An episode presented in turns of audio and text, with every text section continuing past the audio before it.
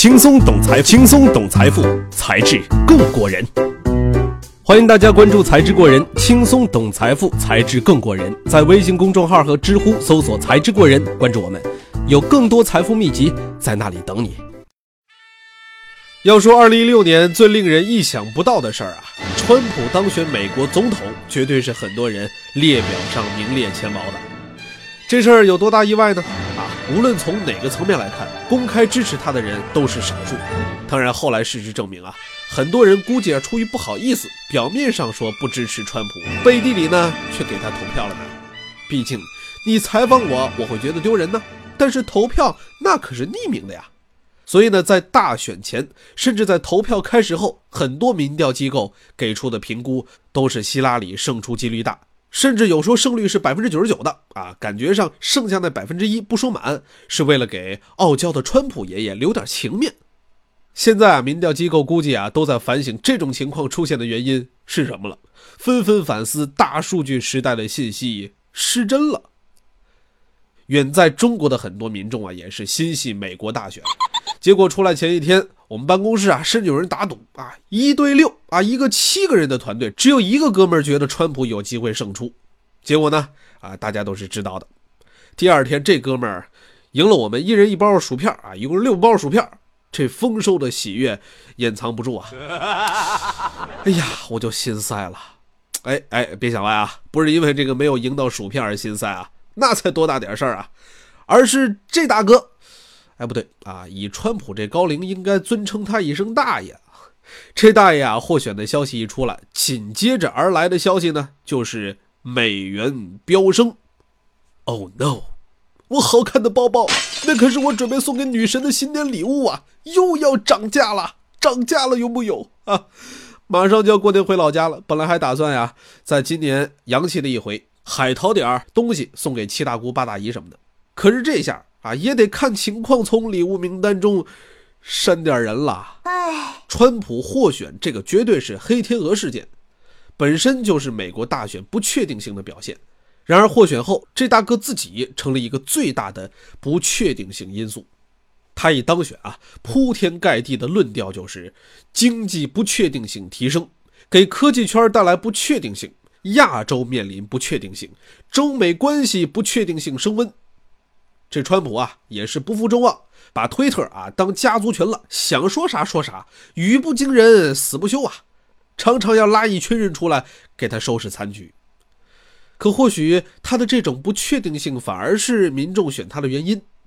美国总统不论是哪个党派当选，历来都是职业政客，而川普则给大家一些新的希望。他是个商人啊，是跟其他那些正儿八经的政客完全不同的一股清奇泥石流。大家期待他的执政思路也能不走寻常路。不过从媒体的报道中来看啊，有的民众投完票之后就反悔了。大哥，你以为这玩游戏呢？眼看局势不对劲了，退出重来啊？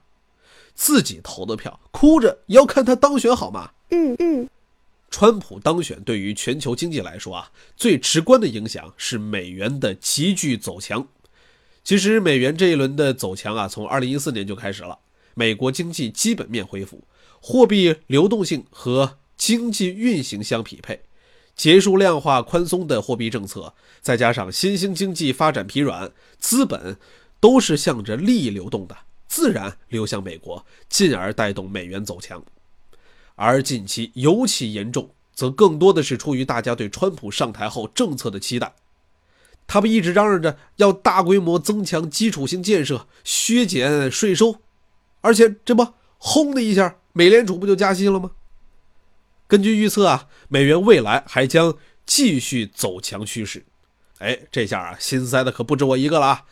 因为在全球如此紧密的经济互动和联系下，美元的升值会影响咱们经济生活的方方面面，那可是从宏观到微观都不落下的呀。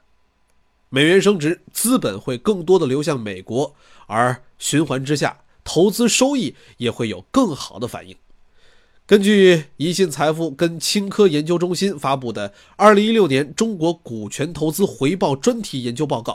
从今年上半年数据来看啊，股权投资事件中美元退出相对更好。今年上半年，美元投资项目收益率啊达到百分之四十四点三，人民币则是百分之十六点一。从二零零二年开始，人民币投资的退出，只有在二零零九年到二零一二年好于美元。这主要是因为咱们中国政府大力支持人民币股权投资基金井喷式增长、人民币升值等等原因。那么，在美元预期持续升值的情况下，咱们怎么才能保值甚至是增值呢？广告之后马上回来。轻松懂财富，才智更过人。轻松懂财富，才智更过人。这里依然是才智过人，在微信公众号和知乎搜索“才智过人”，关注我们，有更多财富秘籍在那里等你。这个美元升值啊，是一个漫长的过程，咱们要做的是要做好长远规划，对抗经济周期波动。如果你说啊，你是一个不需要全球买买买，朋友圈里没有一个代购，从来没有想出境游，更不可能留学的小屁民。美元的升值不会间接让我的购买力变低，那是不是就完全不会受到影响呢？嘿嘿，我告诉你啊，想得美得！美美元升值，人民币贬值带来的会是通货膨胀问题。咱们国内本身这几年的通货膨胀率啊就不低，而这一波美元的强势升值将会带来更严重的通货膨胀。什么？你说咱们现在 CPI 不高？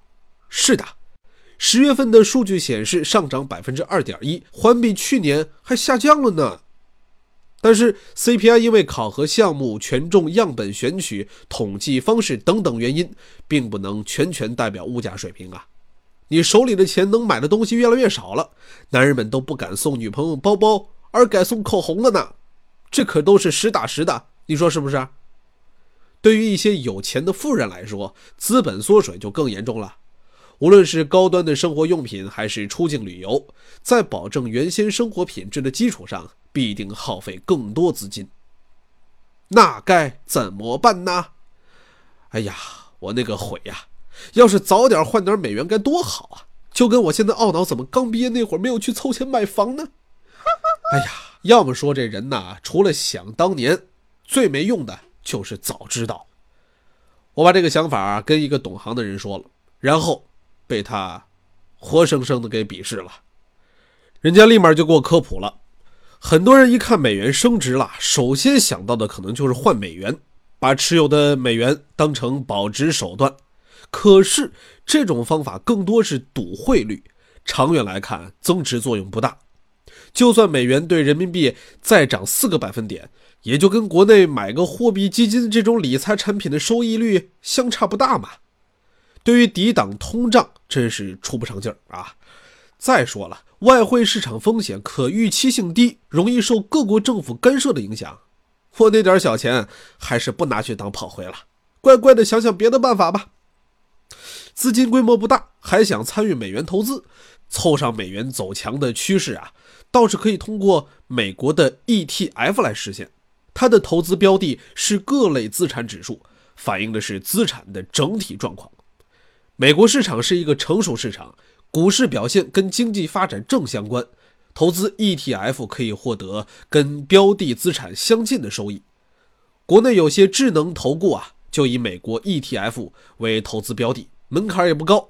像我们这种真工薪假中产啊，当然还有很多比我们中产指数高的人可以考虑。那资产量更大的呢，就可以参与到美元市场的股权投资中去。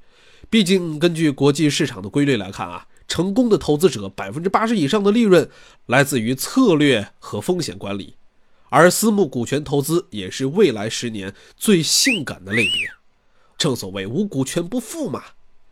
投资于股权，才能参与高成长企业的发展并获利。而且从必要性来看啊，全球性的资产配置已经是财富管理行业的一个共识。就跟咱们熟知的鸡蛋理论一样，现在呢，不是说啊，你把资产配置在不同的类型里就可以。我已经股权投资也有了，固定收益也买了，保险也配了，多分散呢。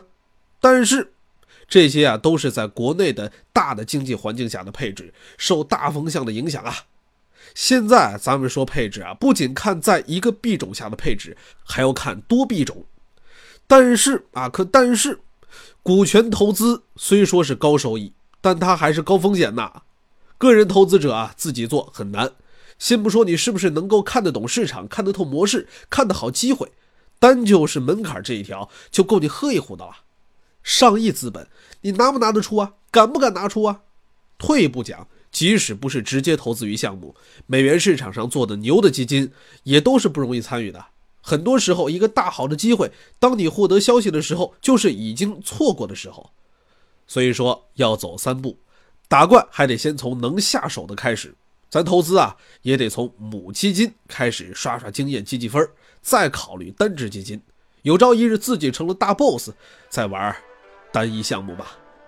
好了，今天的节目就到这儿了。下期才智过人，咱们继续聊一聊二零一六投资榜单，看还有什么好玩的具体投资事件。大家也可以关注微信的“才智过人”公众号和知乎的同名专栏与我们互动，还有惊喜哦。